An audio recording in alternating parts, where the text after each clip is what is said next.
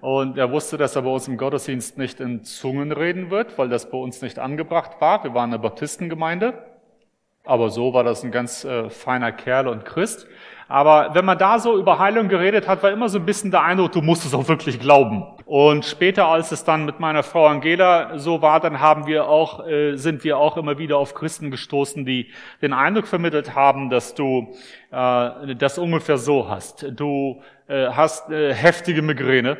Äh, du kommst jetzt und für dich soll gebetet werden. Dann ist die Frage, glaubst du wirklich, dass Gott dich heilen wird? Und du, ja, ja, ich glaube, dass er mich heilen kann. Nein, nein, nein, nein, das ist nicht. Äh, wird, kann, das ist so ein schwächlicher Glaube, so ein, so ein äh, nichts Echtes, nichts Halbes, nichts Ganzes. Wird, dass er dich heilen wird.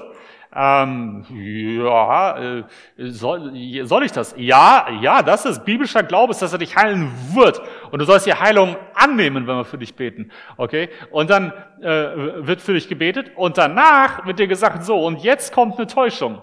Wenn du jetzt nach Hause gehst und du Schmerzen hast, dann spielt der Teufel dir künstlich die Schmerzen vor, die du früher hattest, so dass du glaubst, dass du immer noch die Krankheit hast, aber in Wirklichkeit ist sie schon weg. Und deshalb ist es für dich ganz wichtig, am Wort Gottes festzuhalten und an der Tatsache festzuhalten, dass Gott dich geheilt hat, auch wenn du es nicht spürst, weil alles, was du spürst, ist nur eine Fata Morgana, die der Teufel dir vorspielt, weil er deinen Glauben killen wird. Und wenn dein Glaube weg ist, ist auch die Heilung weg. Das willst du nicht. Du willst, dass der Glaube da ist und dass die Heilung da ist. Also musst du annehmen, dass du geheilt bist und danach weggehen und dir immer wieder sagen, du bist geheilt, auch wenn du es nicht spürst. Und ähm, das ist eine ganz coole Sache, weil in der Bibel ist es genau andersrum. Bei Jesus ist das eine ganz easy Sache. Er redet in zwei Blinden und sagt, glaubt ihr, dass ich es tun kann? Nicht, dass ich das tun werde, einfach nur kann. Glaubt ihr an meine Macht, das zu tun? Nicht, dass ich das tun werde. Ähm, und äh, sie sagen, ja, wir glauben schon, dass du das tun kannst. Und das reicht. Das ist jetzt Bibel, Wort Gottes, wichtiger als Lehre von Menschen. Äh, das reicht für Menschen, wenn sie bei Gott um Heilung bitten. Das ist genug Glauben. Wenn Gott dich danach heilt, will er dich vielleicht später heilen oder erst Dinge in deinem Leben aussortieren oder es wird erst im Himmel geheilt sein, das Problem, was du jetzt hast. An irgendwas musst du ja auch sterben. Es ist jetzt nicht schön, aber jetzt mal ganz ehrlich, wenn wir alle die ganze Zeit von allem geheilt werden würden, woran willst du dann sterben? Um in die Herrlichkeit einzugehen. Und das kannst du dir drehen, wie du willst, aber Tod ist immer ein Versagen von Organen, hat immer irgendwas Krankhaftes an sich, also in irgendwas muss es ja sein. Von daher, das ist, also es wird bei jedem Mal eine Krankheit geben, die Gott nicht heilt. Ich habe mich dann später sehr viel mehr mit Seelsorge, Psychologie auseinandergesetzt und festgestellt, dass äh, uns die Hirnforscher und Psychologen sagen, äh, wenn man so alles zusammenträgt, gerade auch so von der Bibel her, hat Gott uns geschaffen für diese Schöpfung, mit dieser Schöpfung. Eigentlich den Adam aus der Erde gemacht, also wir sind Teil der Schöpfung. Und wenn du die Dinge da draußen siehst, dann macht das dein Gehirn gesund. Wenn du dich zu viel mit virtuellen Dingen befasst, die nicht anfassbar sind und nicht grün sind oder Erde sind, dann macht das dein Gehirn krank. Du kriegst dann alle möglichen äh, interessanten Diagnosen gestellt. Deshalb ist das Gesündeste, sagt zum Beispiel unser berühmter Psychiater äh, Michael Winterhoff in Bonn, äh, für Menschen, die groß äh, belastet sind oder Schwierigkeiten haben oder super Stress haben, drei Stunden durch den Wald laufen. Einfach spazieren gehen. Das grüne Rauschen der Blätter, das Bewegen, das, das, das nullt dein Gehirn so runter. So, mein Opa hat das auch gewusst. Aber heute lesen wir Bücher von Psychiatern. Äh, um das nochmal zu lernen, was Opa uns auch gesagt hätte. Weil von Opa klingt das irgendwie nach Kolchos, Kirgisien. Es klingt nicht wirklich sehr intelligent und glaubwürdig. Hast aber einen Psychiater, ein Buch, das du gekauft hast, mehrere Bücher, die du gelesen hast von ihm, dann klingt das richtig schlau. Und dann machst du genau das, was Opa dir auch gesagt hätte. Schade eigentlich, oder? Ähm, und das heißt, wir brauchen diese Welt, um im Kopf gesund zu sein. Und jetzt die Krux. Was meint ihr denn, was in dir passiert, wenn du beginnst, die Dinge, die du da draußen spürst, zu leugnen, die Wahrnehmung, Sinneswahrnehmung, Sehen, Hören, Riechen, Tasten, all diese Dinge. Wenn wir die leugnen und uns in eine Traumwelt verabschieden, in der wir sagen, dass diese Schmerzen eine Fata Morgana vom Teufel sind, die sind nicht echt, das ist kein echtes Gefühl. Das bilde ich mir nur ein. Was meint ihr, was da im Kopf passiert? Was sagt der Psychiater? Wahnvorstellungen, schizoide Störungen. Aber mit sowas kann man Menschen krank machen. Gerade Menschen, die in der Heilung, äh, ins Heilungsgebet kommen, die vielleicht schon mit anderen Dingen angeschlagen sind, so treibt man in die falsche Richtung. Deshalb finde ich das hochgradig gefährlich. Alles, was der Mensch dir sagt, ist erstmal das, was er spürt und sieht. Und das ist erstmal anzunehmen. Und deshalb, dieser überzogene Glaube ist überhaupt nicht notwendig. Wir beten um Heilung und alles, was du haben musst, ist, ja, Gott kann mich heilen. Fertig. Du betest. Bist du ein Heide oder kein Heide? Muss man, muss man an Jesus glauben, um geheilt werden zu können? Die allermeisten würden sagen, ja, ist ganz wichtig. Äh, wie viele Menschen haben an Jesus als ihren Erlöser geglaubt die Jesus geheilt hat. Ganz schwierig, ganz schwierig. Die allermeisten Menschen, die Jesus geheilt hat, die, äh, es waren stinknormale Heiden. Die glaubten, dass hier ein Wundertäter ist. Sie haben an seine Macht geglaubt, aber sie hatten sich nicht bekehrt. Sie haben ihn auch nicht als Erlöser akzeptiert. Äh, sind auch nicht in seine Jüngerschaft hineingekommen. Die wurden einfach vorbeigebracht und wieder weggebracht.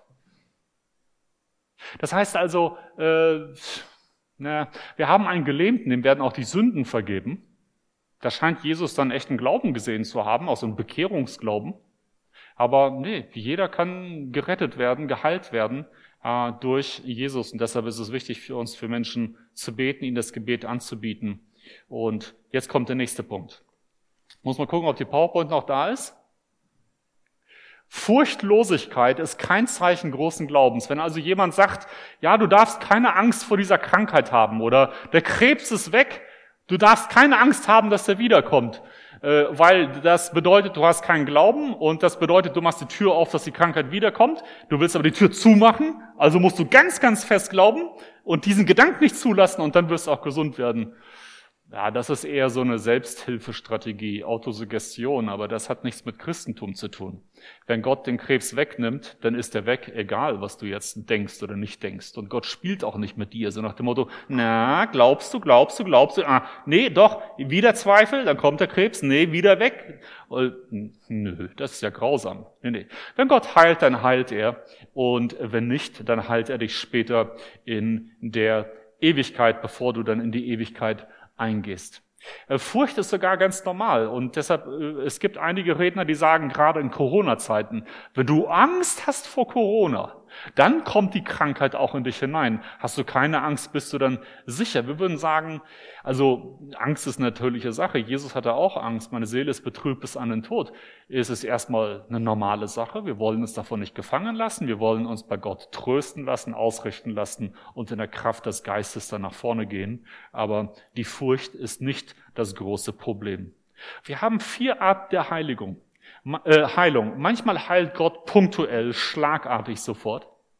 Manchmal habe ich gesehen, dass Gott einen Teil der Krankheit wegnimmt. Äh, in meiner Erfahrung ist das so, gerade Leute, die mit Magen-Darm oder mit äh, Unverträglichkeitsgeschichten ankommen, stark psychosomatisch angebunden.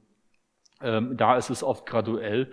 Prozesshaft habe ich auch ganz oft, dass ich für jemanden bete und die Heilung tritt nicht ein. Ich bekomme den Eindruck, zu fragen, ob da nicht gewisse Unversöhnlichkeiten und Stressoren da sind im Leben, die für so einen Dauererregungszustand sorgen, wo Dinge in der Seele nicht befriedet sind. Oh, und wenn man dann fragt, dann sagst du, ja, du lebst im Dauerclinch mit der Mutter seit Geburt. Und ähm, dann sind das Dinge, die bearbeitet werden müssen, weil dann hängt die Heilung von der seelischen Verfassung ab. Nicht, weil Gott will, dass du genug Klimmzüge machst, sondern weil die Seele einfach eine natürliche Auswirkung auf den Körper hat. Und wenn gewisse Dinge durch die Seele entstanden sind, dann ist es ja logisch, dass wir da an die Wurzel gehen müssten. Und es gibt auch gewisse ähm, Heilungen in gewissen Situationen. Ähm, das sucht sich Gott aus, so wie bei meiner Frau. Da kommt die Heilung erst in der Auferstehung. Wir verstehen auch nicht warum. Das ist jetzt einfach so. Und bei Angela habe ich oft gebetet und sie hat manchmal gesagt, so bitte bet mal für meine Knie, ich habe solche Schmerzen, ich kann die nicht richtig bewegen. Die hatte natürlich schon Cortison und Chemos und Bestrahlung, was hast du nicht gesehen. Sieben Therapien durchgezogen mit ihr. Und, und ich bete so für ihre Knie, für Heilung und sie steht auf und sagt, boah, zum ersten Mal seit drei Wochen kann ich die ganz durchbiegen, die Knie und, und also diese Bewegungsfreiheit ist voll wiederhergestellt. In einem einzigen Gebet denke ich mir, Halleluja, super. Ähm, aber beim Krebs hat das nicht, hat das nicht geklappt und hat Gott das nicht gegeben. Und dann ähm, kommen wir zu dem nächsten Punkt. Ähm, da überspringe ich gerade ein paar Sachen, die, auf die komme ich gleich wieder zurück. Keine Angst. Ah, schade. Das ist nicht in der PowerPoint drin, aber in eurem Skript ist das drin. Das spreche ich jetzt mal an.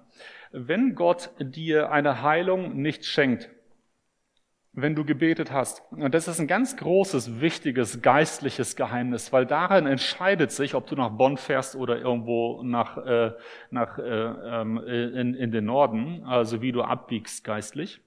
Wenn Gott dir die Heilung nicht schenkt und du weiter klammerst an der Heilung, du betest weiter, weiter, weiter und ein Jahr, zwei Jahre, drei Jahre, Paulus hat beim dritten Mal eine Antwort bekommen, aber du, du bleibst verkrampft daran hängen und dann wird die Heilung für dich so wichtig, das körperliche Problem so wichtig, dass es zwischen dir und Gott steht und dass du die Liebe Gottes nicht mehr am Kreuz siehst, sondern daran, dass er dir die Heilung nicht schenkt, also liebt er dich auch nicht.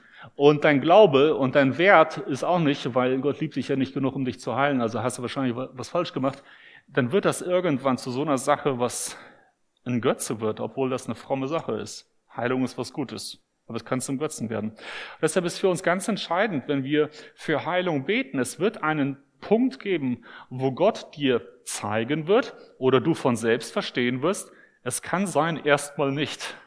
Und es ist völlig gläubig, dann zu sagen, ich bete nicht mehr für Heilung. Das ist völlig in Ordnung, das darfst du.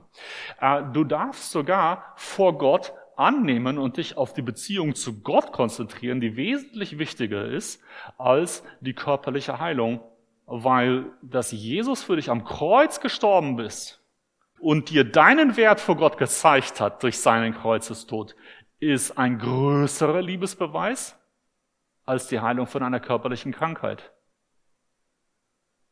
dann kannst du das wenigstens noch im Gewicht halten und sehen, was ist wichtig und was ist nicht wichtig. Und wenn wir uns zu stark in etwas hineinsteigern und daran klammern und nicht loslassen, dann rutschen wir ab in eine Abhängigkeit von dieser Sache und das wird dann eine geistliche Krankheit, eine geistliche Einseitigkeit und das ist nicht gut. Also ich würde grundsätzlich sagen, wer betet und länger gebetet hat, oft gebetet hat für Krankheit und äh, dass die Heilung weggeht, äh, dass die Krankheit weggeht und die Heilung kommt. Und wenn das nicht passiert, dass es wichtig ist, umzudrehen und sich danach Gott anzuvertrauen und zu sagen, meine Seele liegt in deinen Händen, mein Körper liegt in deinen Händen und ich will mich unter deine gütige Hand beugen, deine Entscheidung akzeptieren und Frieden finden mit dieser Situation. Zufriedenheit vor Gott. Ich verstehe nicht, warum du das zulässt, aber ich weiß, dass du ein gütiger Gott bist, dass du mich lieb hast. Das hast du am Kreuz bewiesen. Und ich werde jetzt mit diesem Problem leben müssen, so wie Paulus in 2. Korinther 12, rühme dich der Kraft und der Gnade, die Gott dir daran schenkt. Und dieses Umwenden, Wegdrehen ist eine sehr, sehr entscheidende, wichtige Sache. Jetzt sind wir, genau, auf der nächsten Folie sehen wir dann äh, diese Tabelle, die habt ihr wahrscheinlich schon mal gehört äh, von mir. Ähm, ich weiß nicht, ob ich die hier schon mal gebracht habe, und zwar der Unterschied zwischen Gebeten mit Erhörungsgarantie und Gebete ohne Erhörungsgarantie. Rechts sind Gebete ohne Erhörungsgarantie. Da beten wir um Gesundheit, Erfolg, Wohlstand, Veränderung von Mitmenschen, dass, es, dass die endlich sich äh, vernünftig verhalten. Diese Dinge kann Gott geben, er kann sie aber auch lassen. Links, das sind die Dinge, die Gott jedes Mal schenkt, ist Vergebung von, für Sünden Kraft, Glauben, Hoffnung und Weisheit. Und eine ganze Liste von geistlichen Dingen. Die wird Gott dir jedes Mal in der Portion schenken, wie du sie für den Tag brauchst. In der Portion schenken, wie du sie für den Tag brauchst. Jedes Mal. Jedes Mal, wenn du betest. Mit Garantie. Aber die Heilung, den Wohlstand, den Job, Partnerwahl, nicht immer. Da leben wir wie Hiob. Und die Bibelverse, wo wir das finden, ist dann in Philippa 4, 13, äh, wie Paulus gelernt hat, mit allem umzugehen, oder in 2. Korinther 12, 8 bis 10, klassischer Text, wie äh, Gott das eine nicht gibt, aber dafür das andere gibt. Und das Problem ist, wenn du als Christ sagst, ich bete um Heilung, oh Gott gibt das nicht, also lohnen sich Gebete nicht, dann holst du all die anderen Dinge nicht ab. Die entscheidenden, die für deine Glaubensentfaltung notwendig sind, holst du nicht ab aber Gott hätte sie dir mit Garantie gegeben. Und das ist Kraft, Weisheit, Hoffnung, Mut, Freude, nach vorne gehen. Das hat Gott dir alles gegeben. Er wartet parat, dass du ihn bittest und du hast nicht, weil du nicht bittest. Und deshalb ist es für uns wichtig, uns nicht an der rechten Seite so aufzuhängen, dass wir aufhören zu beten. Wir wollen für das Rechte beten, aber wir wollen das Linke garantiert immer abholen und dort standhaft sein in diesen Dingen und uns geistlich richtig entwickeln. Gut, Gibt es bis jetzt zum Thema Heilung ähm, gewisse Fragen? Wir haben hier noch eine Folie, die ich euch zeigen würde. Misserfolge in der Bibel. Jesus ist nicht befreit worden von dem, was er gebeten hat, nämlich von dem Schicksal, das ihm bevorstand. Paulus ist nicht gesund geworden und Timotheus auch nicht. Und eine andere große Sache, die mir wichtig ist, wahre Heilung ist immer messbar. Also wenn jemand kommt und sagt, ja, ich glaube, ich hatte da ein Problem, danach hast du gebetet und dann sagt er, ich glaube, das war weg und es ist jetzt ganz weg. Ja, ich glaube schon, ich wandle im Glauben, Halleluja. Das ist so ein Durcheinander, das kannst du nicht glauben. Dass viele quatschen sich Dinge schön, weil sie denken, dass das fromm ist. Wir haben ja nicht den Mut zu sagen, der hat für mich gebetet und hat nichts gebracht. Ja? Und deshalb müssen wir sagen, es bringt immer was fürs linke Tabelle, geistlich, aber rechts Du wirst viele Situationen haben, wo du einfach nicht geheilt worden bist. Und deshalb sind für mich die besten ähm, Situationen die, wo jemand beim Arzt war, zum Gebet kommt, wieder zum Arzt geht. Du hast eine Diagnose davor, danach und der Arzt sagt, Wumms, großer Unterschied. Und da sage ich, danke Jesus. Es ist nicht immer so, aber oft genug, dass ich sowas erlebt habe. Und das ist klar und messbar. Und wir brauchen nicht irgendwie Heilungen uns herbeizuquatschen, irgendwie die Erfahrung mit Gott nochmal auf äh, zu tunen, ja, wie so ein Auto, Chip-Tuning, damit es stärker wird oder mit Steroiden voll zu pumpen, um Gott irgendwie die Herrlichkeit Gottes größer zu machen. Das braucht Gott nicht. Ja, Ramon. Jetzt hätten wir das Mikro, glaube ich, ja. Ähm, meine, bin ich an? Ja. Meine Frage ist, äh, kann also Gott gibt Heilung, das ist klar. Kann Gott aber Heilung geben, anders als man erbittet? Ist die Frage verständlich? Ja, klar kann er äh, Heilung anders äh, geben, äh, wie erbeten, aber weil, wie meinst du das konkret? Welcher, welche Form von Antwort meinst du denn?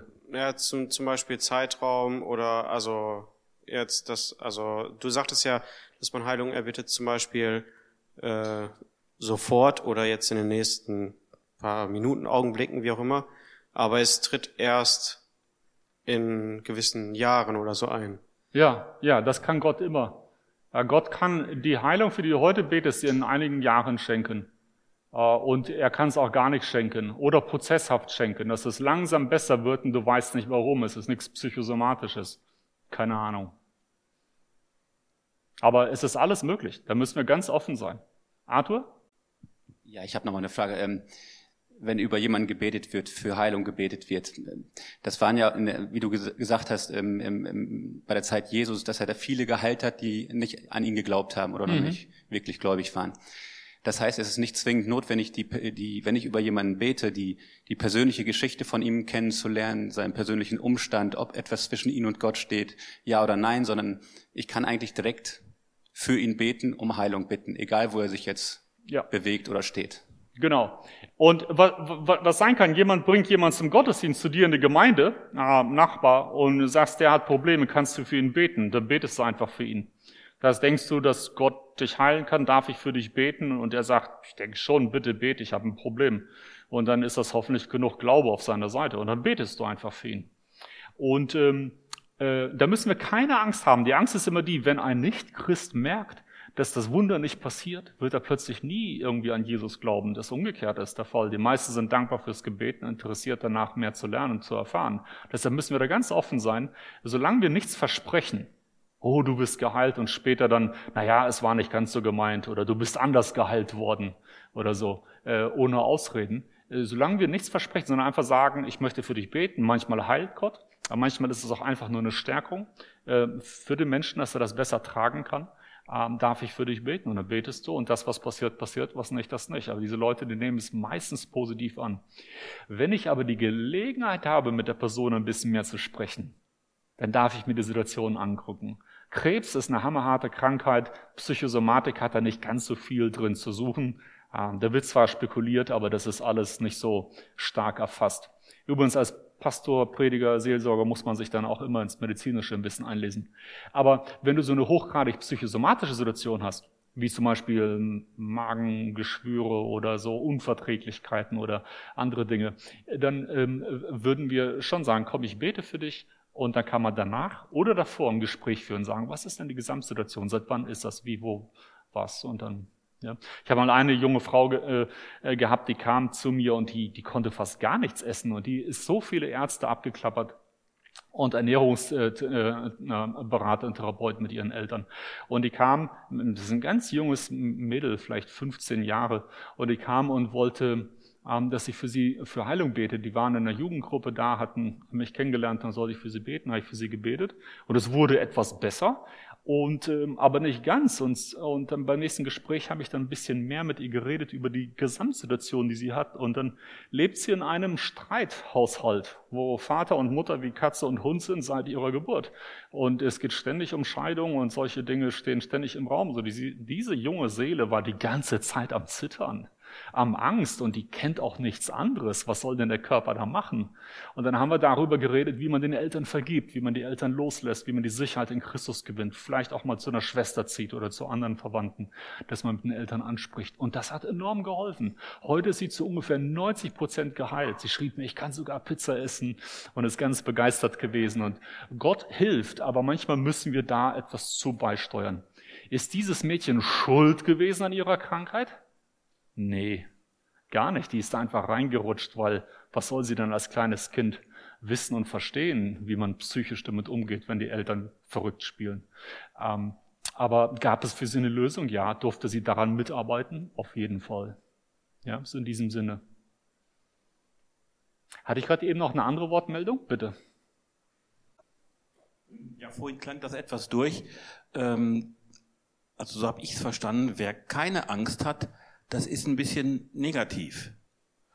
Äh, wie verhält sich das äh, mit der Bibelstelle in 1. Johannes 4, ähm, Vers 16? Äh, wir haben erkannt, wie sehr Gott uns liebt und wir glauben an seine Liebe. Gott ist Liebe und wer in der Liebe lebt, der lebt in Gott und Gott lebt in ihn. Und wenn wir in Gott leben, dann kommt seine Liebe in uns zum Ziel und wir können dem Tag des Gerichts mit Zuversicht entgegensehen. Ich gehe jetzt mal weiter. Wer noch Angst hat, rechnet mit Strafe. Und das zeigt, dass seine Liebe in uns nicht vollkommen ist. Wir wollen lieben, wie es, äh, er uns zuerst geliebt hat. Mhm. Wie verträgt sich das damit? Ja, ganz einfach. In meinem Thema geht es um Heilung. Äh, wenn jemand Angst hat vor Krankheit, er darf keine Angst haben, sonst erwischt ihn die Krankheit. Um diesen Zusammenhang, dass Angst irgendwie Krankheit anlockt oder so. In dem Bibeltext, den du hattest aus 1. Johannes 4, geht es ums Weltgericht, dass du Angst hast vor Gott und vor Strafe und Verlust und Hölle äh, und äh, dass du das Heil und die Liebe Gottes nicht wirklich für dich angenommen hast. Darum geht es 1. Johannes. Das ist also eine ganz andere Angst. Dass wir in Gott ruhen dürfen, dass wir Heilsgewissheit haben weil wir die Liebe Gottes kennen, spüren und auch zurücklieben. Das ist 1. Johannes. Da hat Angst nichts zu suchen. Hier geht es einfach nur darum, hast du Angst vor Corona?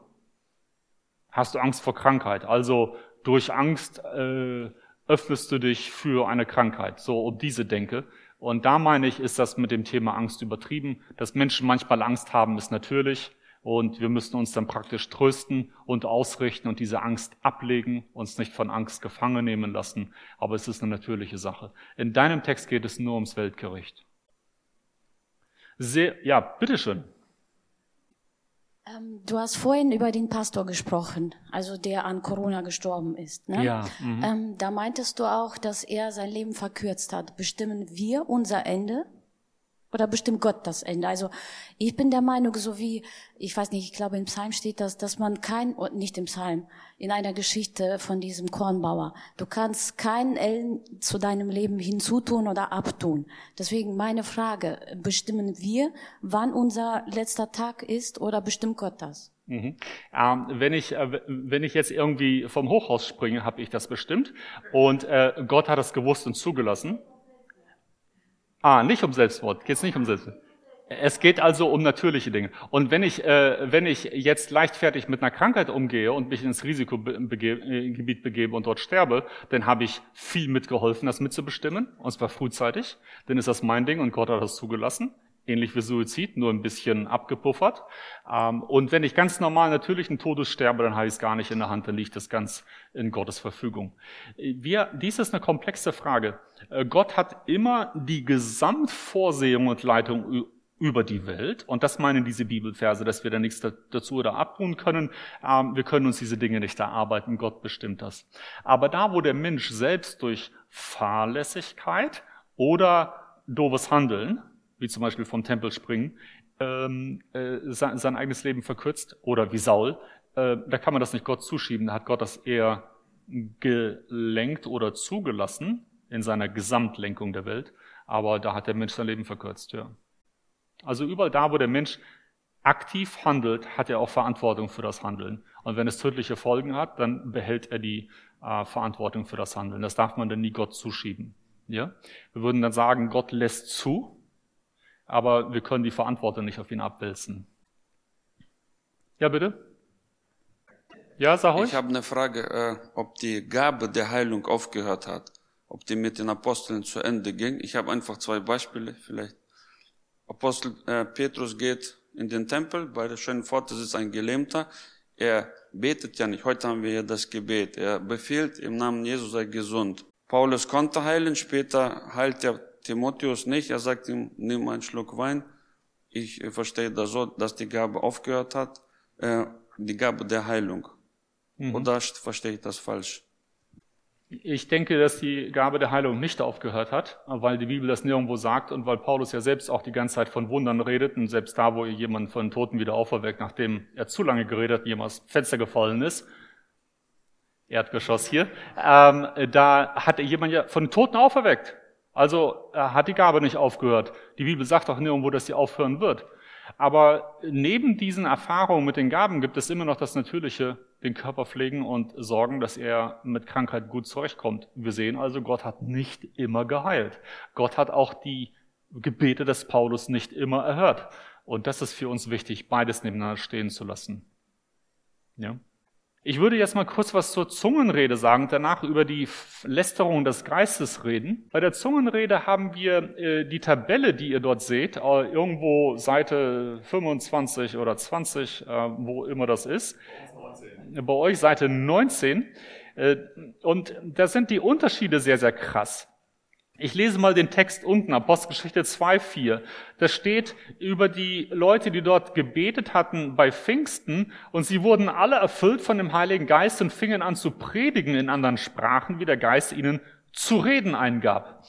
Manchmal sagen wir Studenten, ja, vielleicht war das ein Hörwunder. Einer hat gepredigt und drei Leute haben es in drei unterschiedlichen Sprachen gehört oder so. Nee, nee, hier steht wirklich, im Griechischen kommen wir da auch nicht anders drum rum. Sie haben gepredigt, geredet, zwei Begriffe, beides in anderen Sprachen. Das war also ein Geschenk.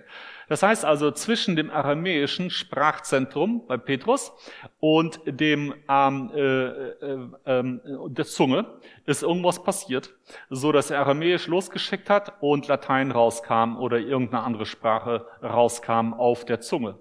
Das Interessante ist, jetzt gehen wir zu der Tabelle oben, ähm, das Wunder war, all diese Leute haben gepredigt und haben in unterschiedlichen menschlichen Fremdsprachen verständlich geredet.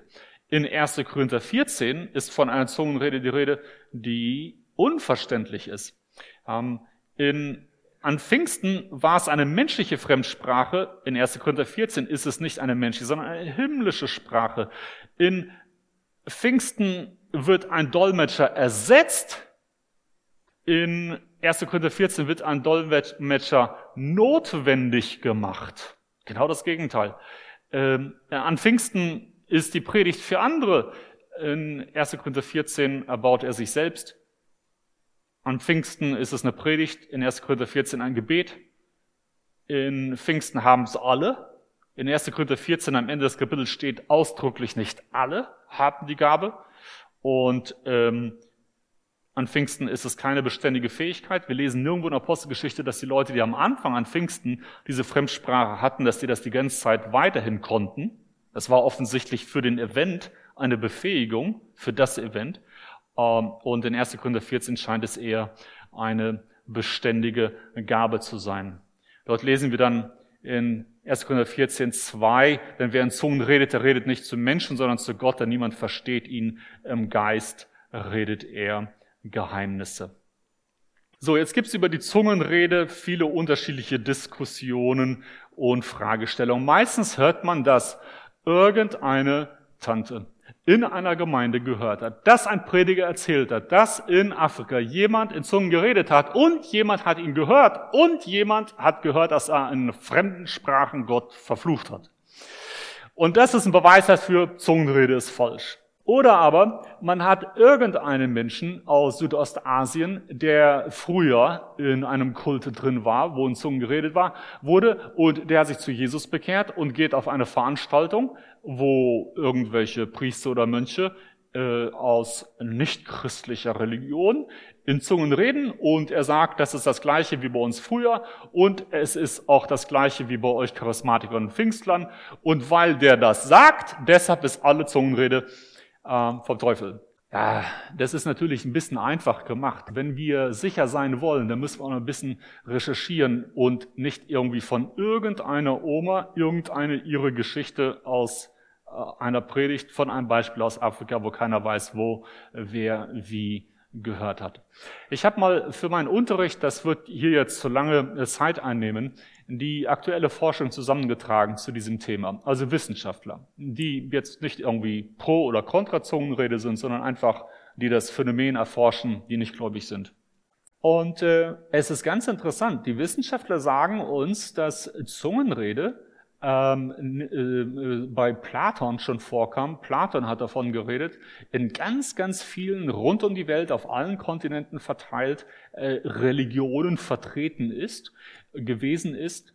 Und ähm, ähm, bei Platon ist sogar davon die Rede, dass dann eine Priesterin sich in einen Trance bringt und danach Zungen reden kann und sie das Gefühl hat, dass sie von Geistern besessen ist und so. Und das alles im Kultus der griechischen Götter äh, wo wir sagen würden, das ist eigentlich mit ziemlicher Sicherheit okkult durch und durch. Also es gibt den dämonischen Ursprung für äh, Zungenrede.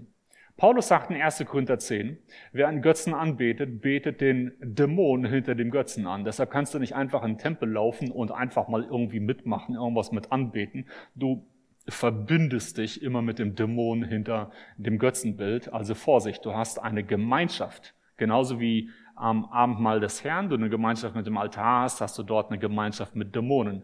Deshalb kannst du das nicht bringen. Dann gibt es auch Forschung, die ähm, Kontrollgruppen gemacht haben. So 70 Leute aufgeteilt in zwei Gruppen. Die einen haben dann mehrere Stunden Videos gehabt über äh, Zungenrede und dann Übungen, wie man das macht. Die anderen haben nur einmal ein Video angesehen, dass sie wussten, was das ist, aber nicht geübt, danach zusammengebracht, durchgespielt. Und von der Gruppe, die die Übungen hatten, konnten viele ohne eine religiöse Bezugnahme in Zungen reden. Also ganz ohne irgendeine Religion menschlich erlernt. Da ist irgendetwas, was möglich ist im Menschen, dass er in diese Fähigkeit kommen kann. Das sagt die Wissenschaft. Das ist alles dokumentiert, kann man alles nachlesen. Und dann wissen wir natürlich von der Bibel her, und das sagt die heutige Wissenschaft auch, dass es Menschen gibt, die ähm, äh, aus dem Christentum kommen und äh, die im in Zungen reden im Heiligen Geist. Und da hat gerade der John Muhlberg von äh, der Penn State University in äh, Pennsylvania, Pittsburgh, ein Zentrum gegründet für Religion und Hirn, also Neurologie, und hat das untersucht. Und da hat dann fünf Frauen genommen aus dem pfingsterischen Hintergrund und die ins MRT geschoben und dann sollten die mal singen und also Gospellieder singen und dann hat man schön das Gehirn durchleuchtet und geguckt, wo welches Areal aktiv ist und beim Singen ist Sprachzentrum ganz ganz am Leuchten, ganz klar. Und dann raus und wieder rein, wenn sie in ihrem Zustand sind und in der Anbetung sind und in Zungen reden. Also wirklich im MRT Zungen reden und dann rein, raus, Bilder angeguckt.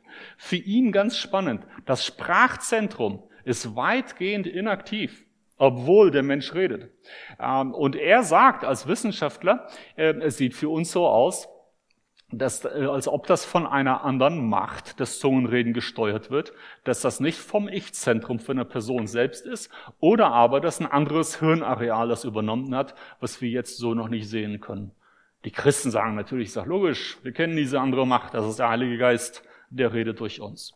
Wir würden als Christen sagen, naja, historisch gibt es Zungenrede, die dämonischen Ursprungs ist. Äh, historisch gibt es auch Zungenrede, die erlernt worden ist. Äh, das heißt, nicht alle Zungenrede muss immer christlich sein. Es, kann entweder das eine oder auch das andere sein. Da sind wir ganz offen. Wir wissen aber von der Bibel, dass Paulus in Zungen geredet hat, ein ganzes Kapitel über Zungenrede und Prophetie in 1. Korinther 14 geschrieben hat. Dann zu sagen, das, was du da hast, ist keine christliche Zungenrede, das ist eine ganz schön hammer Aussage. Also, ich würde solchen Leuten dann lieber eine Schere geben, dass sie dann 1. Korinther 14 gleich mal auch konsequent rausschneiden. Und spätestens, wenn du die Schere an der Bibel ansetzt und merkst, ah, das darfst du nicht, dann solltest du dann auch dein Urteil über Zungenrede so ein bisschen überdenken. Wir werden nicht immer im Leben eines anderen Menschen feststellen können, was jetzt mit seiner Zungenrede ist, genauso wie wir keine Ferndiagnosen machen können. Aber die Tatsache, dass ich Unwissenheit habe und nicht bei jedem ins Herz hineingucken kann und sagen kann, was da läuft, heißt ja noch lange nicht, dass ich deshalb alle Zungenrede verteufeln muss. Also diese Pauschalurteile, die helfen nicht weiter. Wichtig ist für uns einfach, wenn in Zungen geredet wird, dass wir äh, ganz klar verstehen, eine Gabe ist wichtig, je mehr Menschen davon profitieren und weniger wichtig, je weniger Menschen die profitieren. Eine Gabe, wo, wenn Außenseiter reinkommen in den Gottesdienst und denken, die sind ja von Sinnen, weil genau das sagt Paulus, über die Nichtchristen, die reinkommen und hören, wie Christen in Zungen reden, er sollte dann lieber ganz privat oder nur mit Dolmetscher genutzt werden. Und deshalb würde ich sagen, nicht verbieten, aber groß fördern braucht man es nicht. Eher die anderen Gaben, von denen Leute äh, größeren Profit haben, die sollte man stärker fördern. Das ist so der Gedanke bei der Zungenrede. Gibt es ähm, irgendwelche Gedanken dazu oder Fragen, die sich momentan ergeben? Wir werden immer diese drei Ursprünge haben, die sind immer möglich, menschlich erlernt, okkult oder vom Heiligen Geist. Es bleibt aber für uns immer so ein bisschen undurchdringlich, dieses Thema, nicht ganz so leicht zu erfassen und zu messen. Dann würde ich jetzt kurz über die Lästerung reden und dann gehen wir in die äh, Frage- und Antwort-Session rein. Könnte ich ganz kurz die letzte ähm, äh, PowerPoint angezeigt bekommen, ähm, die ich dort habe? Und zwar Verlierbarkeit des Heiligen Geistes. So, vielen Dank. Wir haben ja eine Geschichte, wo Jesus äh, mit den Schriftgelehrten im Gespräch war, nachdem er ein äh, Wunder getan hatte, Dämonenaustreibung. Und dort haben sie gesagt, er hat ja den Belzebul und Jesus sagt dann in Markus 3, wer den Heiligen Geist lästert, der hat keine Vergebung und Ewigkeit, sondern ist ewiger Sünde schuldig. Und als Begründung liefert Markus nach, denn sie hatten gesagt, er hat einen unreinen Geist. Also Jesus auf diese Art und Weise zu diffamieren, damit hat man den Heiligen Geist gelästert. Ich finde das total spannend, wie viele Christen sich Gedanken machen, ob sie schon mal den Heiligen Geist gelästert haben. Weil in der Bibel gibt es nur Nicht-Christen, die den Heiligen Geist lästern. Es gibt in der, äh, unter Theologen in der Bibelauslegung eine sehr coole Regel. Gründe nie eine Lehre auf einem einzelnen Bibelvers. Also wenn du wirklich irgendwo nur einen einzigen Vers hast für eine Sache, da kannst du keine große Lehre drauf bauen. So, ich aber sage euch, jetzt die Regel des Elot Friesen, bilde nie eine Lehre auf keinem einzigen Bibelvers.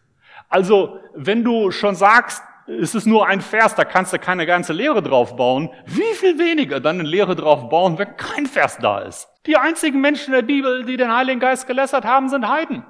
Die sind aus Jerusalem nachgelaufen, um Jesus zu kritisieren, Störfeuer, ihn fertig zu machen. Da kannst du doch nicht als Christ herkommen und sagen, das ist für mich. Ist doch gar nicht dein Zustand. Du hast auch Jesus schon angenommen, du glaubst doch an ihn. Dies ist in den allermeisten Fällen eher eine Verunsicherung, die gesät wird, vielleicht durch Prediger, vielleicht durch den Feind, durch Satan, der Menschen verunsichert, in den Zweifel führt und sie dann 1. Johannes 4 in dieser Liebe und Sicherheit nicht mehr leben, sondern von Furcht ergriffen sind vor dem Weltgericht. Und das ist nicht gut. Da dürfen wir Menschen helfen und sagen, hey, wenn du gläubig bist, wenn du Jesus als deinen Erlöser, Retter angenommen hast, dann ist dieses Thema nicht für dich. Dies ist nur für Leute, die sich die ganze Zeit weigern, Jesus Christus anzunehmen und für die dann irgendwann die Tür zugeht und die keine Möglichkeit mehr haben, sich zu bekehren. Was Christen tun können, sie können den Heiligen Geist dämpfen oder betrüben. Ähm, der Auslegung wird auch manchmal auslöschen gesagt. Und das meint einfach, dass wir das, was der Heilige Geist uns mitgibt als Impuls, was wir tun oder sagen sollen oder korrigieren sollen in unserem Leben, dass wir das nicht umsetzen. Und wenn du den Heiligen Geist dämpfst, dann dämpfst du eigentlich das ewige Leben, das dir geschenkt ist, weil der Heilige Geist ist so das ewige Leben des Himmels, was bei dir jetzt begonnen hat. Und mit dem Heiligen Geist kommt das ewige Leben, mit dem Heiligen Geist geht das ewige Leben. Und deshalb, wenn du an Jesus glaubst, hast du den Heiligen Geist und du bist versiegelt. Aber wenn du dann so richtig in die Gegenrichtung läufst, ganz, ganz, ganz weit läufst, dann kannst du ihn auch verlieren. Und so kommen wir jetzt auf den Verlust. Wenn man Christ wird, in Galater 3, Vers 2, dann ist davon die Rede, dass wir den Geist empfangen. Und hier das Bild nochmal. Glaube bedeutet, dass man den Geist bekommt und bedeutet auch, dass man das Heil bekommt. Die Bedingung dann für Christen ist, weiter zu glauben. Sie müssen nicht extra viele gute Werke tun, um gerettet zu bleiben, sondern um das Heil weiter festzuhalten, braucht man das, was man bei der Bekehrung brauchte, einfach nur weiter glauben. Deshalb die Aussagen in 1. Korinther 15. Ich erinnere euch, liebe Brüder, an das Evangelium, durch das ihr selig werdet, wenn ihr es festhaltet, es sei denn, dass ihr umsonst gläubig geworden wärt. Und dann die Paralleltexte dazu.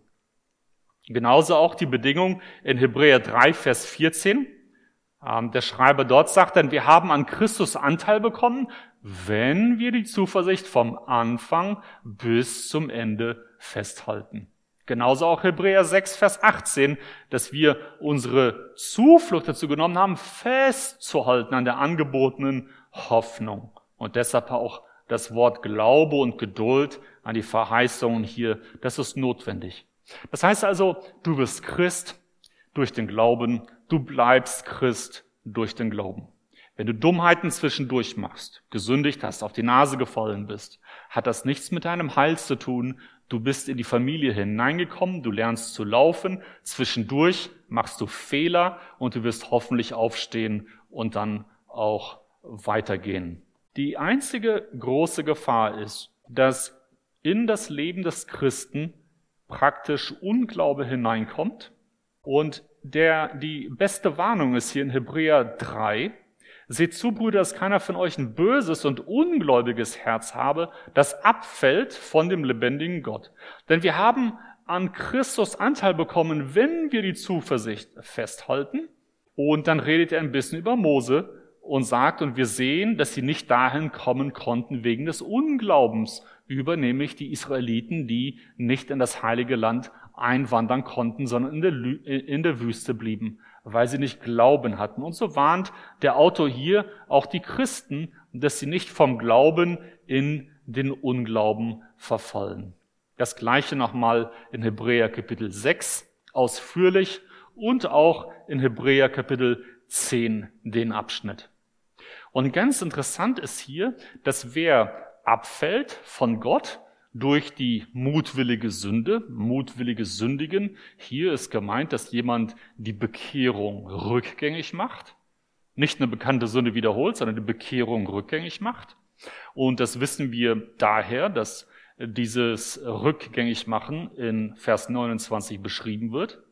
der den Sohn Gottes mit Füßen tritt und das Blut des Bundes für unrein hält, durch das er doch geheiligt wurde und den Geist der Gnade schmäht. Was passiert also mit Menschen, die Christus und seinen Geist ablehnen, die sagen, ich will nicht? Diese Menschen verlieren natürlich das Heil und den Heiligen Geist. Deshalb werft euren Glauben nicht weg. Mit meist Vertrauen übersetzt. Glaube steht dort, welches eine große Belohnung hat. Belohnung ist nämlich das ewige Leben. Deshalb im Vers 38, mein Gerechter wird aus Glauben leben, wenn er aber zurückweicht, hat meine Seele keinen Gefallen an ihm.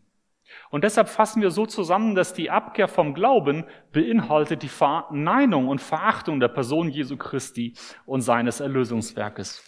In der Bekehrung nimmt der Sünder Christus im Glauben an und erhält den Heiligen Geist und das Heil. In der Abkehr weist der Mensch Christus im Unglauben von sich und verliert den Heiligen Geist und das Heil. Was haben die Werke damit zu tun? Ich beschreibe das meist so mit einem Haus, aber das habt ihr vielleicht schon mal gehört, vielleicht habe ich das schon mal gesagt hier in irgendeinem Kontext. Dass äh, wenn man an einem äh, Haus sich vorstellt, wir haben das Haus Gottes, seine Familie, und du kletterst an der Leiter hoch zum Fenster, Leiter, jede ist, äh, Sprosse ist ein gutes Werk, und du kletterst hoch, hast richtig viel geleistet und willst durch das Fenster der guten Werke rein, und das ist aber verschlossen. Durch Werke kommt niemand in die Familie Gottes hinein. Du musst also deine guten Werke vergessen, so wie der Paulus, runterklettern, ganz klein mit Hut an die Tür laufen und sei mir Sünder gnädig beten. Ich habe nichts, was ich bringen kann, keine guten Werke. Ich brauche Vergebung für Schuld. Und ich bitte um Vergebung. Und das ist die Tür des Glaubens. Und Gott öffnet diese Tür und dann darfst du eintreten. Und dann bist du durch den Glauben gerettet, ohne Leistung, ohne Werke des Gesetzes, ohne gute Werke. Jetzt bist du drin und tust böse Werke. Da denkt man, oh, da muss man dich eigentlich rausschmeißen durch das Fenster der Werke. Denn wenn du durch gute Werke reinkommst, fliegst du auch durch schlechte Werke wieder raus. Dann haben wir so eine Waage. Aber im Christentum gibt es diese Waage nicht, wo man die Guten und die Schlechten abwägt und dann sagt, hm, kommst du rein oder kommst du lieber nicht rein? Nee, das ist woanders so, aber nicht im Christentum. Im Christentum gibt's den Glauben, dadurch bist du drin. Und wenn du dann einen Fehler machst, dann sind auch diese unter der Vergebung. Du kannst nicht durch das Fenster der Werke raus. Gute Werke ist reinkommen, schlechte Werke ist rausfliegen, geht nicht. Was aber diese Werke machen, ist, sie dämpfen den Heiligen Geist. Und du tust nicht mehr, was der Heilige Geist dir sagt. Und es hat weniger Liebe und weniger Bedeutung für dich. Und irgendwann klingt alles so fremd und weit weg. Und je mehr du Sünde und Bitterkeit und all diese Dinge, gerade auch Unversöhnlichkeit in deinem Leben duldest, desto mehr wird die Liebe zu Gott, das Wirken des Heiligen Geistes und der Glaube erstickt, so dass Christen, über die man heute Bücher schreibt, irgendwann sagen, ich entkehre mich. Nicht ich bekehre mich, sondern ich entkehre mich. Ich glaube das alles nicht mehr. Das hat für mich gar keine Bedeutung mehr. Ich weiß gar nicht, was sich damals geritten hat. Dass Jesus für jemanden stirbt und dadurch man irgendwie gerettet ist, macht für mich irgendwie gar keinen Sinn mehr. Und dann ist man am Nullpunkt angekommen und dadurch tritt man aus dem Haus raus durch die Tür des Glaubens. Eintreten heißt Glaube. Herr Jesus, bitte vergib mir meine Schuld. Und du trittst raus, wo du sagst, Vergebung brauche ich nicht, ich bin auch eigentlich ein guter Mensch und ich weiß gar nicht, ob es diesen Gott überhaupt gibt. Das ist Entkehrung. In diesem Moment der Entkehrung verliert man das Heil und den Heiligen Geist. Sind also, wenn ich drin bin, Werke egal? Kann ich leben wie die letzte Sau? Nein, können wir nicht, äh, denn unser Gehorsam bringt Segen und Fülle und mehr Freude, Leidenschaft, Liebe zu Gott, mehr Vorbereitung auf die Ewigkeit. Und je mehr Schuld und Sünde wir dulden, desto mehr wird gerade diese Freude, diese Leidenschaft, diese Nähe zu Gott erstickt. Und die Dinge wirken für uns nicht mehr real. Wir werden hingegeben an einen untüchtigen Verstand, sagt Paulus über die Heiden. Aber bei Christen wirkt dort in Römer 1 dann der gleiche ähm, Mechanismus. Und dann tritt man irgendwann aus und will damit nichts mehr zu tun haben. Deshalb wäre meine Schlussfolgerung die, wenn Christen sagen, ähm, ich habe den Heiligen Geist gelästert, wir sagen, nein, kannst du gar nicht, auf gar keinen Fall. Glaubst du denn, dass Jesus ähm, dein Erretter ist? Ja, das auf jeden Fall, aber ich glaube, ich habe mal was Doofes gesagt. Wir sagen, nee, nee, das ist was anderes.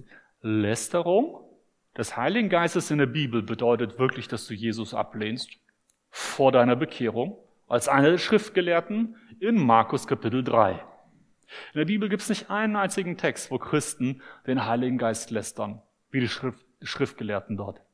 Was es aber gibt, ist, dass Christen den Geist der Gnade betrüben, löschen und irgendwann auch schmähen, so Christus ablehnen und den Geist ablehnen. Und wenn sie dann aus der Tür des Hauses raustreten, durch einen Akt des Unglaubens, der Entkehrung, dann verlieren sie auch den Heiligen Geist und damit das ewige Leben. So, gibt es zu dem, was wir jetzt besprochen haben, noch irgendwelche Fragen oder Anmerkungen? Wir könnten jetzt die Zungenrede nehmen, die Verlust des Heils, die Themen, die ich jetzt seit der letzten Q&A hatte. Bitteschön. Ähm, zum Thema auch äh, Lästerung des Heiligen Geistes. Ganz am Anfang habe ich das richtig verstanden, dass das die Sünde ist, die nicht vergeben werden kann. Ja. Aber was ist denn, wenn jemand, also bevor er Christ ist, das dann tut und sich bekehrt? Ja. Das ist eine Sache, die nur Gott kennt, das wissen wir nicht genau. Äh, das Einzige, was für uns überzeugend ist und für viele Ausleger dieses Textes ist, wenn du Jesus ablehnst, hast du dich selbst von der Vergebung ja getrennt, weil du das Angebot der Vergebung nicht annimmst. Also ist das intrinsisch logischerweise nicht vergebbar. So, das ist das Einzige, was uns da weiterhilft. Alles andere ist so ein Gedanke, Gott macht die Tür irgendwann zu. So wie bei der Arche Noah. Irgendwann ist so eine Gnadenzeit, Gnadenfrist vorbei und dann gibt es keine Angebote mehr für dich zur Bekehrung. Und das ist so der Gedanke, dann zu sagen, ja, dann, dann, dann ist vorbei, dann hast du keine Chance mehr. Deshalb muss man die Zeit, die heute ist, nutzen, um sich zu Jesus ähm, äh, praktisch äh, ihm zuzuwenden. Wenn ich jetzt aber jemanden beobachte, wie er über Jesus sagt, dass er ein Zauberer ist, und das im Judentum gibt es da mehrere Rabbis sogar in der Vergangenheit, äh, also noch aus der Frühzeit der Kirche, die sich dahingehend geäußert haben. Und äh, heute gibt es mit Sicherheit auch welche, die das sagen. Ähm, kann man für die noch beten oder nicht? Ich, ich würde immer beten äh, und, und hoffen, dass sie noch eine Chance haben. Aber das zu sagen, Jesus ist ein Zauberer und wirkt dann praktisch mit satanischen Kräften, ist so ziemlich genau das, was wir in Markus 3 haben. Ja? Die einfachste Auslegung für mich ist die zu sagen, die trennen sich ja selbst von der Vergebung, also kann das auch gar nicht vergeben werden. Ja. Jetzt hatte ich den. Ganz kurz, ich wollte nur gerne, ganz bitte. Mal, manchmal wird ja äh, angenommen, dass 1. Johannes 5, 16 bis 18 die Sünde zum Tode, für die man dann für den Bruder nicht mehr beten soll. Mhm. Äh, ist, das, ist das das Gleiche? Mhm. Wir haben keine Ahnung, was die Sünde zum Tode ist, weil das steht da nicht. Und deshalb gehen wir mal davon aus, dass das die Sünde ist, wo jemand sich von Christus abwendet und gar nicht mehr glauben will und dass da dann praktisch das Gebet nicht mehr notwendig ist. In parallel zu Hebräer Kapitel 6. Das ist so mein Verständnis dort.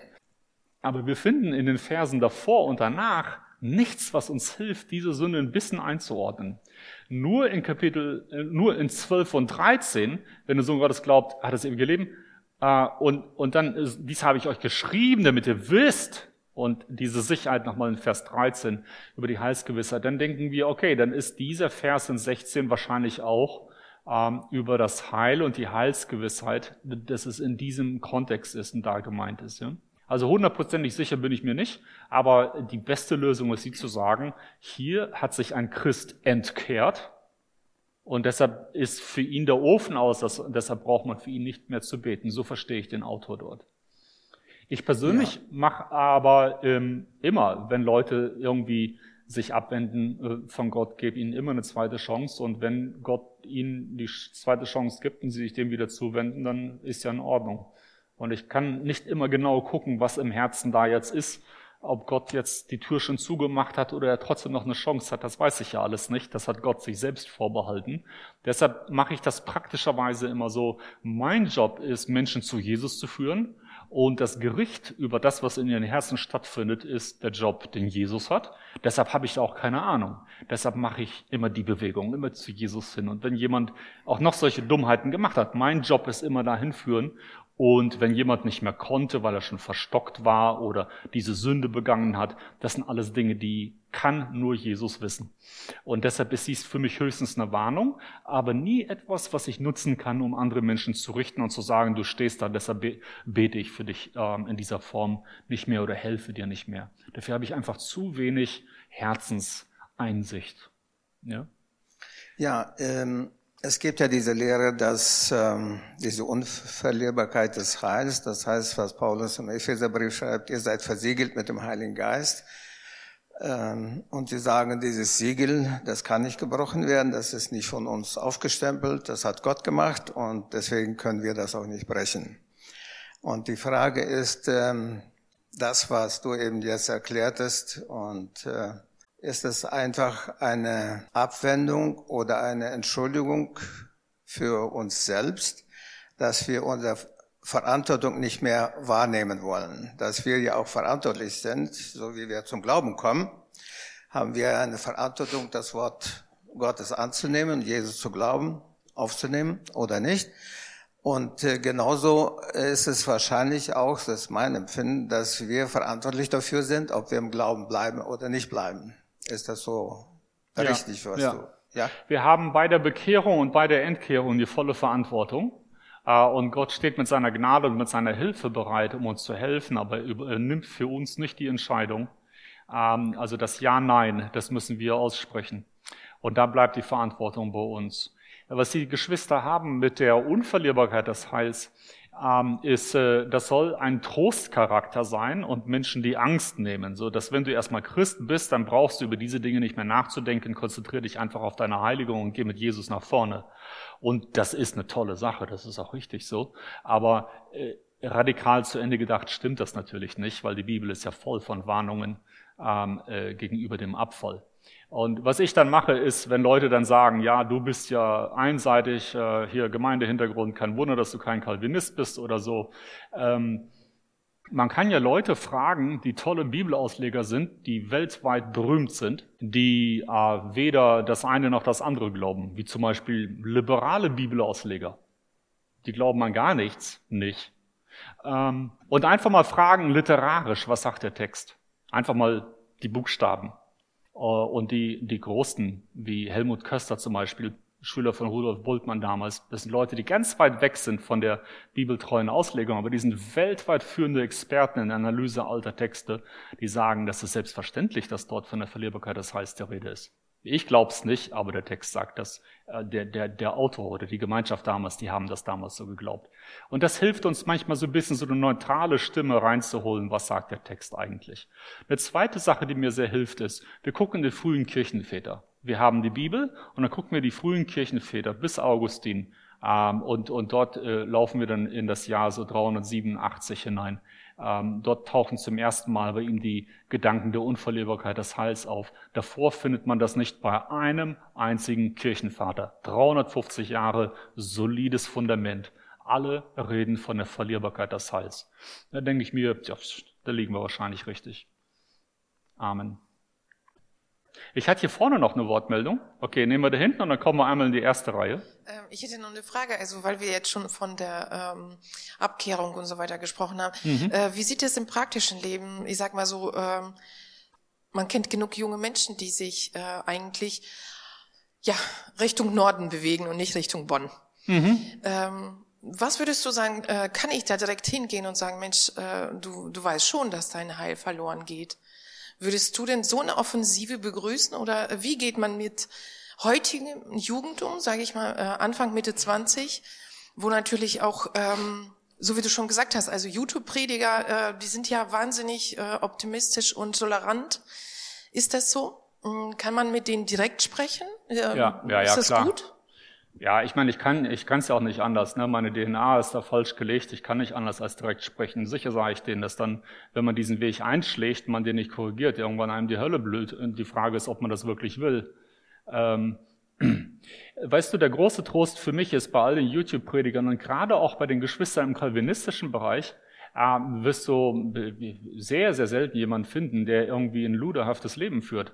Äh, gerade auch die mit der Heilsgewissheit und der Unverlierbarkeit des Heils leben alle ein tolles, vorbildliches Leben. Ähm, und deshalb würde ich die dann auch zu solchen Leuten in die Seelsorge schicken oder in, die Gemeinden, weil die bringen die auf Spur, das ist gut.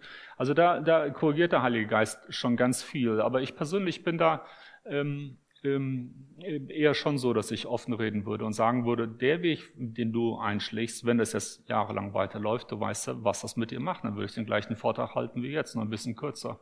Ich habe das gerade vor einiger Zeit gemacht. Ja.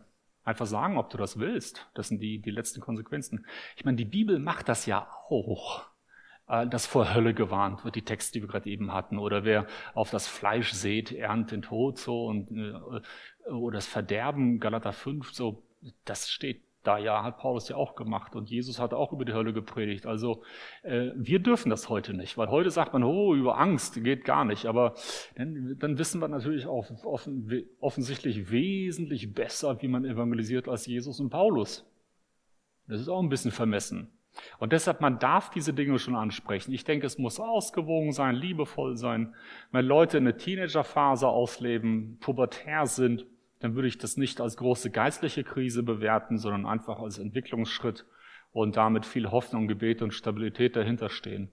Aber wenn das eine größere, langfristige Sache ist, dann würde ich das deutlich ansprechen, klar. Klar. Ähm, zwei, zwei Fragen. Einmal, ja. du hast das, äh, das Thema genannt, Bekehrung, Entkehrung. Ähm, wenn ich aus dem Haus bildlich gesprochen heraustrete, dann ist es ja, ja immer eine, eine willentliche Entscheidung. Das heißt, ja. wenn ich, in der Bibel wird ja auch gesprochen oder in den Briefen von fleischlichem Lebenswandel. Das ja. heißt, wenn ich mich in dieser Phase befinde oder eine Person befindet sich, dann ist sie nicht direkt aus dem Haus draußen, sondern das ist ein, ein Prozess, wo man sich irgendwann mal willentlich entscheidet, sich zu entkehren. Habe ich das so richtig verstanden? Richtig, diese Leute sind im Haus drin, leben ein luderhaftes Leben und sind in einer negativen Entwicklung drin unterwegs zur Entkehrung.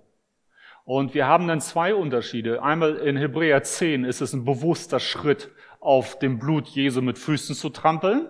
Höchstwahrscheinlich damals Leute, die sich gesagt haben, Verfolgung ist zu viel, also wechseln mal wieder die Religion. Ne? Deshalb auch äh, kein anderes Opfer mehr für die Sünden in, in Vers 26.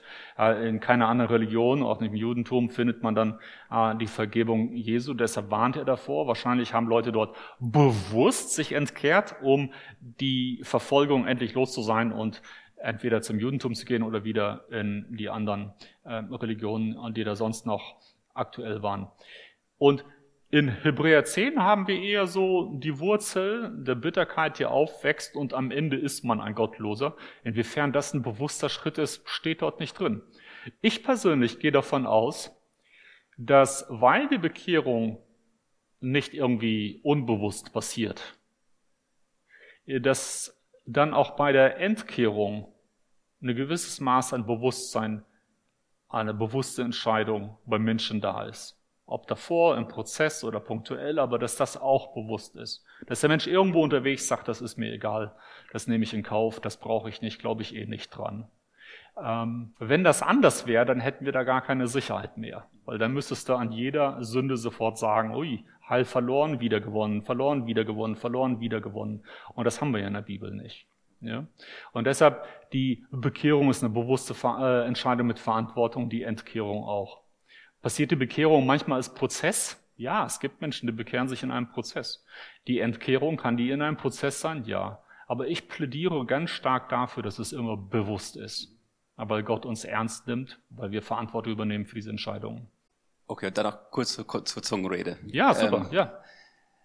Ich finde ich ein ganz spannendes Thema. Ähm, in manchen Gemeinden, charismatischen Gemeinden oder in der Richtung, wird es sehr, sehr praktiziert. Hier, sag ich mal, in unseren Gemeinden ähm, wird es eigentlich so wie ich das mitbekomme, gar nicht praktiziert. Mhm. Es ist eine Gabe des Geistes. Wir haben gelernt, es ist, ähm, die hören erst auf, wenn wir Jesus Christus erkennen oder ihn voll mhm. erkennen, wenn wir im Himmel sind.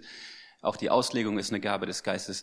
Ähm, sind wir hier als Gemeinden oder wir als Gemeinde, irgendwo müssen wir uns beunruhigen, weil das bei uns gar nicht auftritt? Dämpfen wir da mhm. den Heiligen mhm. Geist? Mhm. Ähm, warum ist es so, so schwarz-weiß, dass es da voll, in einigen Gemeinden voll gelebt wird ja. und bei uns eher wenig oder gar nicht? Ähm, äh, also, dass es so einseitig ist, das ist einfach historisch gewachsen. Und auch durch die Theologie und durch die Gewohnheit so gewachsen. Und die einen sind dann eher pfingstkirchlich und die anderen weniger. Auch die aus Russland kommenden Gemeinde gibt es äh, Pfingstgemeinden, wo praktisch die äh, Zungenrede so eine Art Pflicht ist, die mit der Taufe dann auch stattfinden sollte und wo auch alle in Zungen reden. Wir haben bei uns eine in Hennef neben Bonn. Ich habe mehrere Leute, die ich dort aus der Gemeinde kenne, sind ganz feine Christen und die, die praktizieren das so und leben das so mit größter Selbstverständlichkeit. Und äh, so wie ich groß geworden bin, ist es genau das Gegenteil. Ähm, ähm, das ist einfach historisch gewachsen. Das ist aber kein Problem, weil die Gaben alle flexibel sind. Es steht nie da, dass, dass wir alle Gaben haben müssen, weil es gibt gar nicht alle Gaben. Die Listen sind ja alle flexibel. Und Paulus sagt ja extra, übertreib's mit der nicht, weil was anderes wichtiger ist. Da werde ich doch jetzt nicht hergehen und sagen, eine Gemeinde, die keine Zungenrede hat, die beraubt sich geistlichen Segens oder sonst irgendwas. Das ist doch das Gegenteil von dem, was der Paulus sagt. Deshalb würde ich sagen, predigt mit Wumms. Ja, mit Leidenschaft, mit geistlicher Leitung. Das, das ist ganz wichtig. Ja. Ähm, äh, und, und das andere, wenn es da ist, ist gut. Wenn nicht, ist, ist es auch nicht schlimm, weil so viele Leute profitieren davon nicht. Das ist ja gerade das Argument des Paulus. Deshalb brauchen wir uns da nicht zu beunruhigen. Es gibt da immer wieder Leute, die meinen, ja, wenn du nicht alle den fünffachen Dienst hast oder dies oder das hast, dann bist du keine vollständige Gemeinde, brauchst du den Heiligen Geist. Das ist alles deutsche Industrienormdenken. So, so ist Gott nicht. Der wirkt seins und er wird immer echtes Leben wirken. Und das hat er seit 2000 Jahren gemacht. In allen Kulturen, wo Menschen sich bekehrt haben. Unter den widrigsten Umständen. Es hat immer geklappt. Ja? Mit vielen und mit wenigen Gaben, aber der Geist war immer da und vollmächtig, und Menschen konnten sich bekehren. Von daher bin ich da sehr, sehr entspannt. Wir können so weitermachen, wie wir jetzt sind, die Dinge ernst nehmen. Wenn Gott mehr schenkt, schenkt er mehr. Aber wenn wir uns irgendwo ausrichten, dann mehr Richtung prophetischer Rede und dort würde ich mit der Verkündigung und der Seelsorge beginnen, als äh, bei äh, der Zungenrede, weil Paulus ja gerade diese Betonung gibt. Ja? Gut. Jetzt hatten wir zwei Wortmeldungen. Ähm, kann ich entkehrt sein, also das Heil verloren haben und trotzdem irgendwie zum Gottesdienst kommen und äh, an der Gemeindearbeit teilhaben, so wie irgendwie äh, in der Jugend mitarbeiten oder sonst irgendwas? Und das weiß ich gar nicht genau, weil das sind jetzt Fragen, die verleiten mich so ein bisschen dazu, nicht, dass das seine Motivation war, aber die verleiten mich dazu, so ein bisschen genau nachzumessen, was im Herzen des Menschen ist. Und das ist ganz schwierig, das können wir nicht. Deshalb würde ich einfach fragen, glaubst du an Jesus als seinen persönlichen Erretter? Und da hat er eine Ja- oder Nein-Antwort. Und äh, entsprechend dieser Antwort äh, muss ich dann irgendwie seine Entscheidung wahrnehmen und annehmen. Aber ich muss dann nichts beurteilen oder verurteilen oder klassifizieren.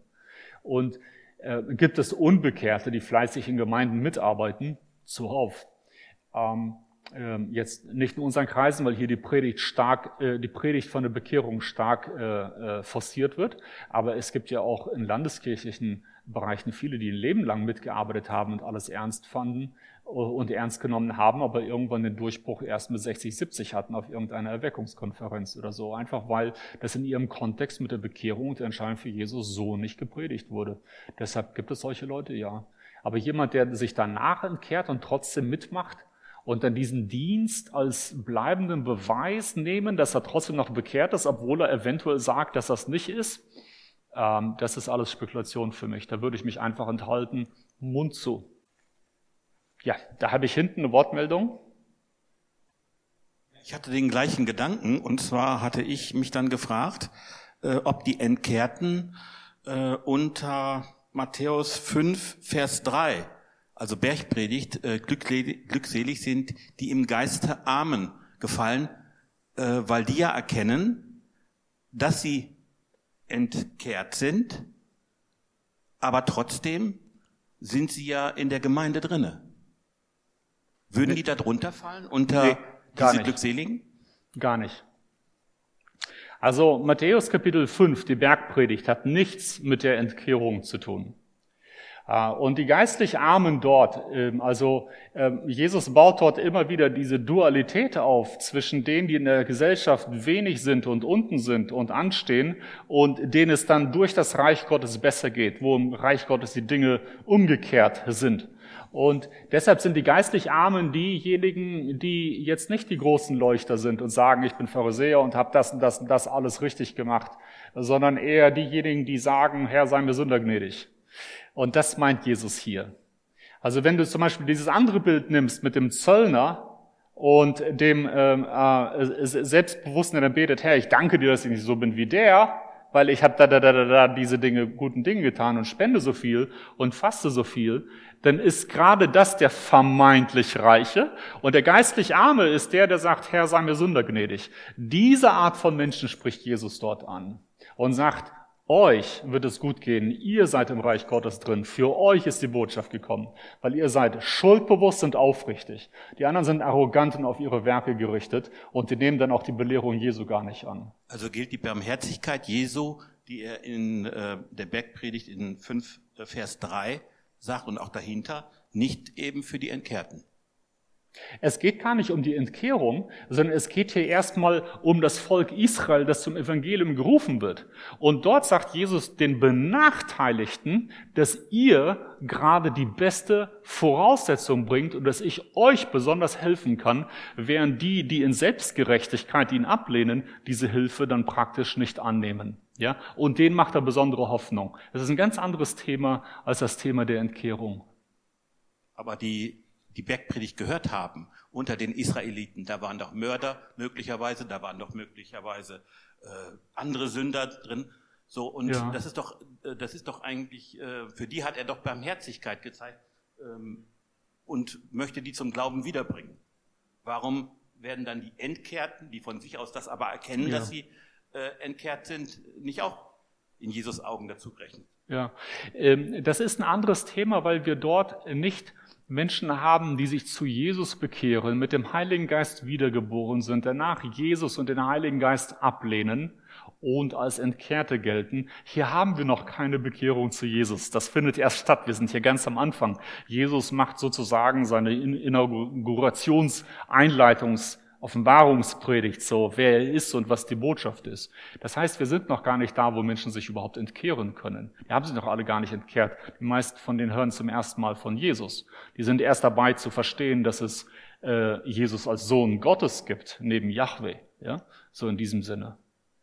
Und deshalb ist, ist in dem Becken würden wir nicht nach, nach Antworten für die Entkehrung suchen. Ja, bitte? Ich habe eine Frage zu Dämonenaustreibung und äh, Besessen ist das okay? Ja, ja, ja. Äh, weil vom Kopf her, ich kann das nicht einsortieren. Ich sortiere für mich alles und das passt für mich in keine Schublade, in mein Denken, ja. Mhm. Wenn ein, äh, ich mache seit acht Jahren Straßeneinsätze und das ist da unter den Geschwistern so ganz oft, äh, die treiben wollen schnell äh, Dämonen austreiben. Mhm. Ich sag mal so, für mich einen Ungläubigen einen Dämon auszutreiben, es, gibt, es ergibt für mich keinen Sinn. Aber ein Kind Gottes kann keinen Dämon haben. Wenn Jesus da drin eingezogen ist, muss der Dämon raus. Die können nicht beide in einer Wohnung leben. Das, das. Und er sagt mal so, wenn jemand irgendwelche Praktiken gemacht hat vor der Bekehrung und dann bekehrt er sich, Jesus lebt in ihm, er ist ein Kind Gottes. Aber er hat trotzdem Probleme, er hört Stimmen, Angstzustände. Was ist das? Ist das jetzt äh, keine richtige Umkehr, keine richtige Buße? Denn wenn der umgekehrt wäre, wäre das ja weg für mich. Denn wenn der Sohn frei macht, der ist frei. Oder wie verstehe ich das? Ja.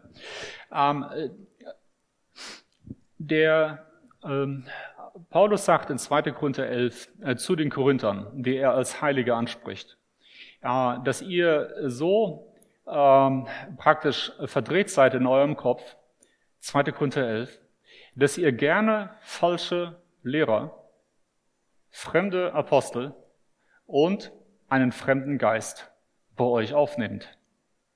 Vers 4. Das heißt also, die Korinther waren bereit, nicht nur falsche Lehrer, sondern auch fremde Geister aufzunehmen.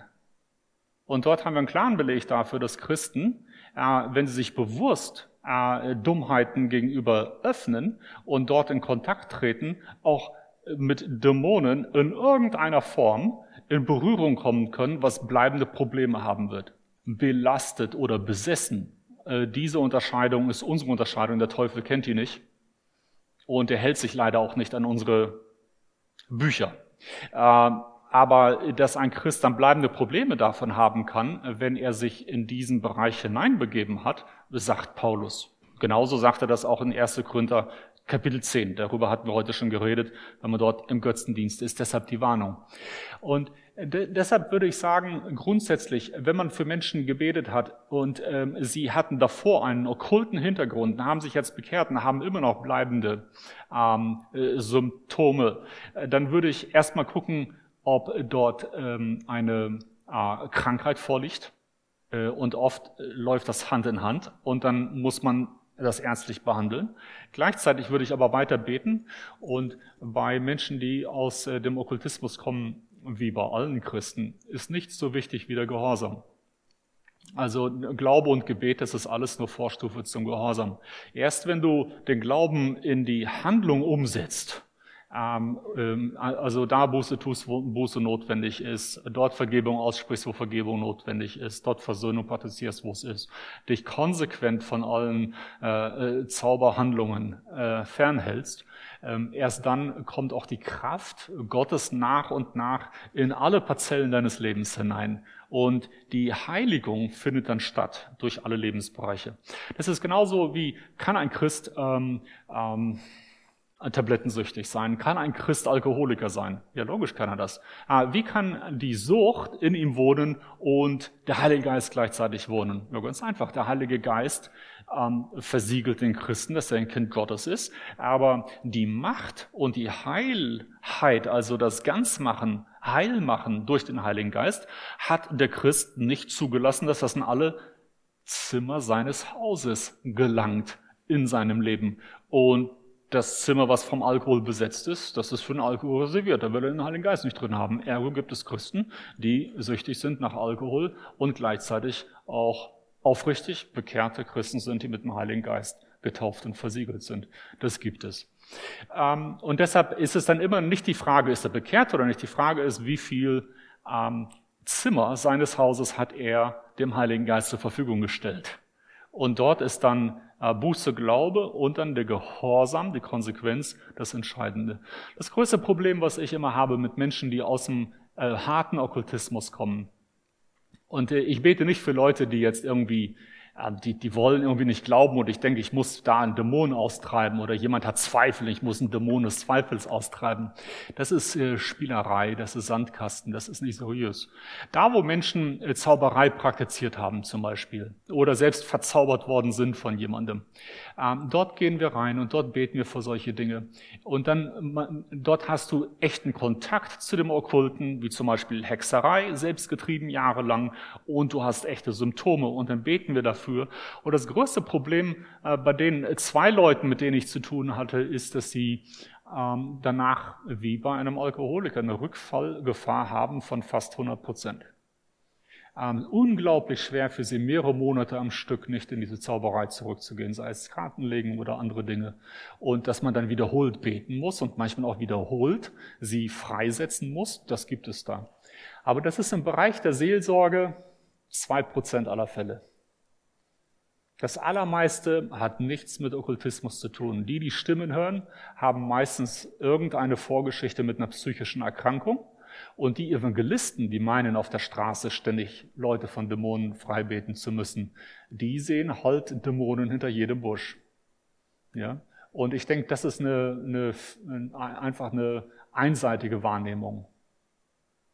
Nicht alle Kranken, die Jesus geheilt hat, da muss man auch mal die Geschichten durchlesen, nicht alle Krankheiten, die, äh, Kranken, die Jesus geheilt hat, äh, waren dämonisch bedingt. Die Blinden waren nicht dämonisch, der Fieber der, äh, ähm, äh, der Schwiegermutter von Petrus war nicht dämonisch, dann der Sohn von der Witwe zu Nein war nicht dämonisch. All diese Dinge, da gibt es eine, eine, Reihe von Ereignissen, wo Menschen krank waren und gestorben waren. Die waren alle nicht okkult. Und deshalb, es gibt natürliche Phänomene, es gibt natürliche Krankheiten. Und äh, da wollen wir dann helfen. Und da, wo Menschen sich nicht bekehren wollen oder dem Evangelium widersetzen, dann ist das einfach eine Entscheidung. Es ist vielleicht auch nicht die richtige Zeit, aber da muss man nicht gleich mit dem Okkulten kommen. Nur in einigen Geschichten bei Jesus kommen Dämonen vor und nicht in allen. Ja? Und deshalb darf das nicht so ein Auslegungsmuster für uns sein, für alle Menschen, dass man immer erst das Okkulte sucht. Okay? Gut, gibt's noch andere ähm, Wortmeldungen oder Fragen? Jo, dann würde ich euch einfach ermutigen, ähm, mit dem Heiligen Geist zu leben und äh, vielleicht mal zu Hause äh, in der stillen Zeit einige von diesen Übungen zu machen, äh, die wir angesprochen hatten, auf den Heiligen Geist hören, sich in die Schrift hineinzudenken, diese Dinge und auch einfach, wenn ihr für andere betet, wenn ihr tätig seid, wenn ihr Rat braucht, äh, oder wenn ihr Predigten vorbereitet, noch mehr einfach euch vom Geist leiten zu lassen, weil dort die große Kraft ist. Wenn wir das tun, was der Geist möchte, dann bringt ihr auch richtig Frucht. In diesem Sinne wünsche ich euch viel Erfolg und viel Frucht, ah, dass da was Gutes entsteht und dass ihr da wachsen könnt. Amen.